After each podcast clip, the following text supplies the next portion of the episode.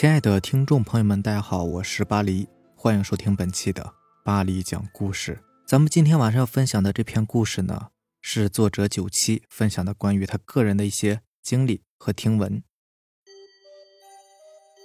说说我从小到大经历过的不算太灵异，但却真实的事情。那些年还没有开放二胎，我家成了典型的超生户。为了躲避罚款，没办法，我奶奶带着我离开老家。在外面养到上学的年纪才回去。我记得我刚到家那年，后院有家老人病死了。那时候我很好奇，加上有姐姐带着我看，胆子也就大了。直到被大人赶走，说是怕死人串了气儿，还不准猫狗靠近。现在想来，也都是老一辈儿的迷信说法。串了气儿的死人会活过来，但是已经不是他自己了。小学的时候，我要步行十几分钟去村子外面的学校上学。路上两边呢都是庄稼，我们多半两三个小孩一起走。那时候学生还很多的，四边村子的小孩呢都去那里上学，不像现在，那学校里笼统不到十个学生。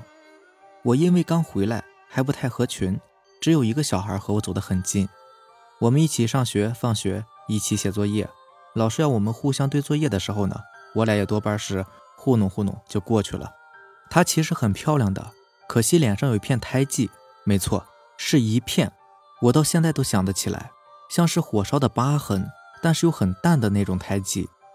后来有一天上学，他家锁门了，我当时不知道怎么的，就感觉心神不宁，整天都是心不在焉的，总觉得会有事情要发生。回家之后就听父母说他住院了，心积水，没过几天人就死了。他的尸体就放在村头的小庙上，那时候是冬天，我上学放学都能看到。应该是有什么说的，过了几天才下葬的。当时村子里面家家户户都在大门前撒白米，说是用来防他的。我其实到现在都不明白为什么要防他呢？毕竟他一点都不坏呀。我有一个姥爷，小时候年年寒暑假，我妈都会带着我和姐姐去看他。从我十岁往后，我大概就不去了，因为我不喜欢他房子里的昏暗，那种贴满。老一代的报纸，晚上只开一盏五十瓦的灯泡，吃饺子还总骗我说要在蒜泥里吐吐沫。他是一个算命先生，整天神神叨叨的，曾经抓着我的手腕给我算，大概就是要二十八九岁结婚、寿命之类的。我也没有太信，倒是有那么一次，他算得很准。那是我亲戚家大哥的婚事，他给算了一个日子，可是那一年我大哥还没有对象呢。本来也就觉得算命嘛。也就是说说而已，谁也没有当真。谁知道到年底，大哥还真带了对象回来，怀孕了。差不多过完年就把婚给结了。这件事情也不知道他是蒙的还是真的算准了。总之有些神奇。这些年我在外面干了一些亏心事儿，其实也没有什么，就是家里面比较封建，接受不了。每次见到我姥爷呀，我都会有些害怕，怕他给我算出来。姥爷还给我讲过很多，据说他经历的事情。他脸上有一块青斑，每次说起来呢，他都说是鬼掐的，搞得我好一段时间都不敢睡觉。还有什么黄鼠狼喝酒，他见到的断头鬼等等，很多我都已经记不清了，就记得那时候每次都把我吓得一愣一愣的。其实我从来没有见过鬼怪之类的，也没胆子去做什么见鬼的游戏。但是有几个曾经的同事说过关于他们的亲身经历，倒是还挺难忘的。有一个女孩也非常喜欢看灵异恐怖的小说。我记得我捧着一本封面吓人的鬼故事在看的时候，她突然凑过来看了一会儿，说：“这一篇是我写的，也没经过我的允许就印在了上面。”我当时很惊奇，我随手看一本鬼故事，里面那么多篇文章呢，正好被她看到是她写的，也是巧了。于是我们交谈起来，她讲了她的一些亲身经历。她问我说：“有没有过找不到东西的时候？”就是明明记得放在这里了，但是回头就找不见了。我想了想，这种事情还是蛮多的。他笑着说：“那是鬼在和你开玩笑呢，把东西藏起来了。其实用不了多久，你就会再找到。或许是在原位，或许是在其他地方。总之啊，是不会丢的。但是我一般遇到这种事情呢，都会在房子的四周说说话，比如这个东西我有急用，别开玩笑了，把它还给我吧。多数时候用不了一会儿。就会在很显眼的地方找到我的东西。我有些惊讶，以至于后来找东西找不到的时候，也想过要不要按他说的做，但我始终没有试过。一是因为我害怕，骨子里呢还是希望这个世界上没有鬼怪；二是我不认为他说的是真的。写小说的嘛，脑洞都要比常人大一些，没准是吓我的。要是我正神经兮兮的对着空气索要我的东西，被我妈看到，非得说我是神经病不可。他还说了一件事情，他的亲身经历。他的职业呢是要经常出差的。有一次和同事一起住在一家旅馆里，前半夜打扑克，后半夜呢总能听到外面走廊里有人的脚步声，但是出去看却什么也看不到。于是他们有些害怕了。那时候是住在旅馆走廊最里面的房间，他们一起看到床下的拖鞋，自己跳了一下。那一夜他们都没有睡好。不过他和我讲的时候倒是笑着说的。我那时因为工作原因也住旅馆，回去特意把拖鞋放在旅馆的电脑桌下面。好在我是住在旅馆正数第二间，不管他说的是真是假，我也没有那么怕了。要说他说的有些玄乎，那我另外一个同事啊说的就更吓人了。他是一个男的，练过散打，寝室里就放着挺沉的双节棍。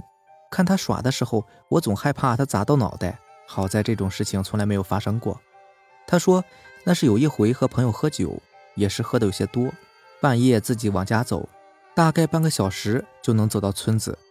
农村半夜都很黑的，路上也没有人。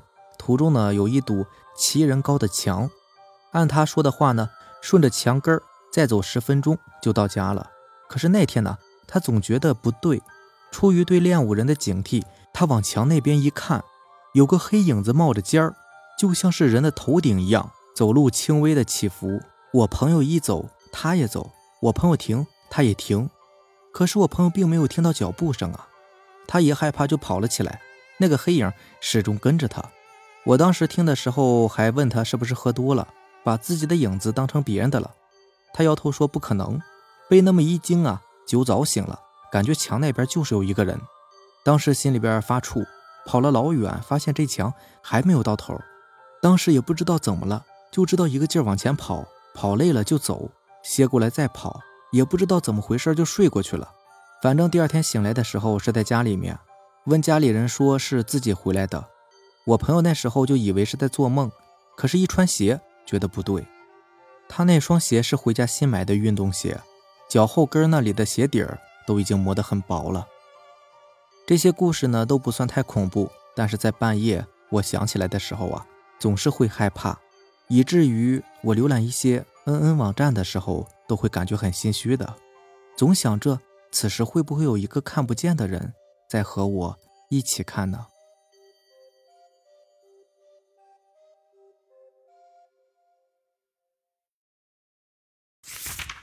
下面这个故事呢，是由咱们的听友分享给咱们的，听友的名字叫 YR。他说，在我二十多岁的时候，有一天休息。一个人去逛街，漫无目的的走着，突然想起来附近有家寺庙，于是就走去看看。进了寺庙之后，随意的逛了起来，走到一处叫做功德堂的地方，走进去一看，原来是摆放灵位的。我不知不觉的走着看着，突然看到其中有个灵位下有张照片，照片里面是一个非常年轻、非常漂亮的女孩。我不由得在心里边叹息着：这么漂亮的女孩，这么年轻就死了，真可惜呀。我在心里说完之后，就转身离开了。到了晚上，吃完饭陪父母看了一会儿电视，就回房间上床靠着看书。一会儿感觉有点困了，便躺下睡觉。没几分钟也就睡着了。梦中我看见我的房门自己打开了，冒出很多青烟，在一团烟雾之中出现一个披头散发的女人，一步一步的向我的床边走过来。我很害怕，很恐惧。我想睁开眼睛，但是怎么也睁不开。身体想动呢，又动不了。我觉得心跳得很快。当时我知道自己似睡非睡，似醒非醒。很快，那个女人走到我的床边，眼睛直勾勾地看着我。我想张嘴呼救，但是却发不出任何的声音。在梦里，我把头摇起来，硬生生地把自己给摇醒了。醒来之后，我发现汗水已经把我的枕头和床单全都打湿了。我猛地看向房门，但是房门是关着的。我寻思着，今晚怎么会做这么逼真的噩梦呢？突然间，我想起来，昨天我去寺庙的事情，我可能是冒犯了灵者吧。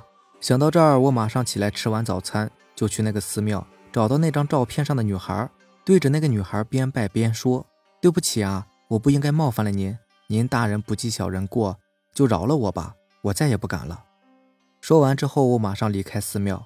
从那次之后，我就再也没有去过那座寺庙了。那个女孩也就再也没有出现过我的梦里面。那女孩只是在梦里警告我。也没有做出什么恐怖的样子来吓我，我感觉已经是很万幸了。这就是我的亲身经历，虽然已经过了很久，但是在我的记忆里，就好像是昨天才发生过的事情，一直都忘不了。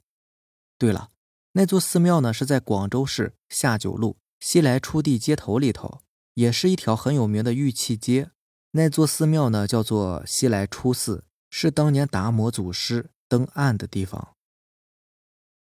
这个故事突然让我想到《僵尸先生》里面那个林正英演的那个电影，他徒弟秋生遇鬼的那个故事很像啊，也是看到一个看到一个墓碑上面有个年轻漂亮的女孩，然后也是说了一番话，结果惹来那个女孩的，就是招来那个女孩的鬼魂啊。不过当然，当然他那个情况会好一点，他招来鬼魂是给自己。引来一段艳遇，说起来还挺让人羡慕的。不过这种事情在民间似乎还真有这种说法，就是说，如果就是说，呃，尽量的不要去同情或者说是可怜那种死掉的人啊，就算是在心里面去说这样的话也不行，最好是做到什么都不要去说，什么也不要去管，就当什么什么都没有看见，路过直接走掉。是最好的，行吧，这就是咱们今天晚上要分享的故事了。如果喜欢咱们的节目呢，就点个订阅吧。那让咱们下期见，拜拜，晚安。